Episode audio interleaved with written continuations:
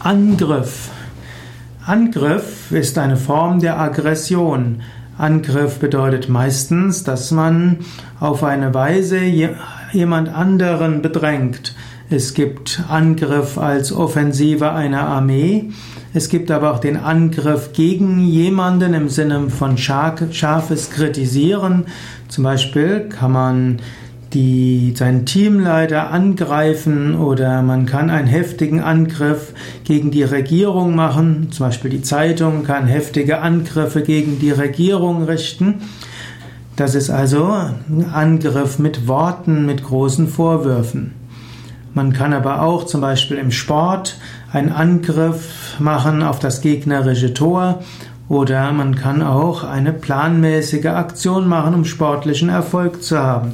In diesem Sinne gibt es Angriffsspieler. Und schließlich gibt es auch die Aussage, dass man etwas in Angriff nimmt. Zum Beispiel kann man sagen, man nimmt die neue Broschüre in Angriff oder man nimmt die Neugestaltung der Internetseite in Angriff.